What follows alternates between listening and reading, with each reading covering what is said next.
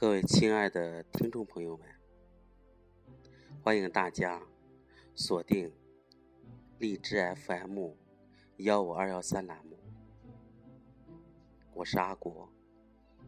今天我要给大家分享的是，曾经有一篇轰动全球、引起无数人奋斗、进而成功的一篇文章。这篇文章的名字叫做《年轻》，这是七十多年前德裔美籍人塞缪尔·厄尔曼写的一篇只有四百多字的短文。首次在美国发表的时候，引起全美国轰动效应，成千上万的读者把它抄下来，当做座右铭收藏。许多中老年人把它作为安排后半生的精神支柱。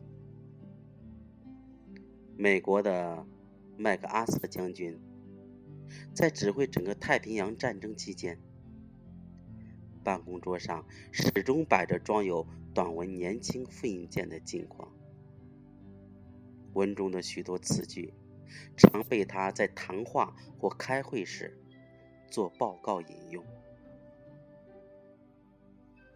后来，此文传到日本，文章的观点成为许多日本人生活哲学的基础。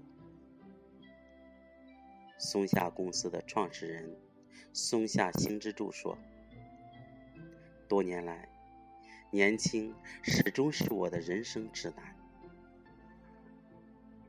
下面就和各位朋友一起分享这篇《年轻》吧。年轻，并非人生旅程的一段时光，也并非分颊红唇和体魄的矫健，它是心灵中的一种状态，是头脑中的一个意念，是理性思维中的创造潜力，是情感活动的一股勃勃的朝气。是人生春色深处的一缕东风。年轻，意味着甘愿放弃温馨浪漫的爱情，去闯荡生活；意味着超越羞涩、怯懦和欲望的胆识与气质。而六十岁的男人，可能比二十岁的小伙子更多的拥有这种胆识与气质。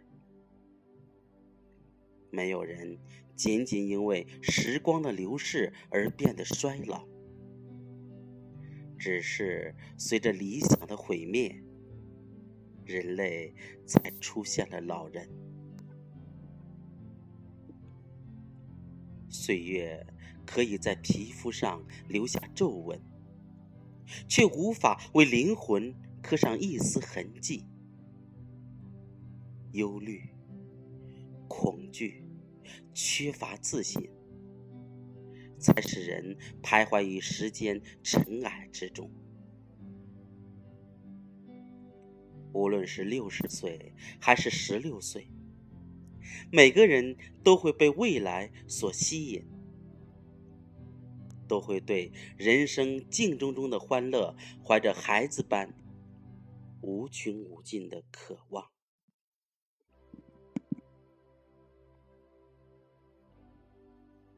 在你我心灵的深处，同样有一个无线电台。只要它不停的从人群中，从无限的时间中接受美好、希望。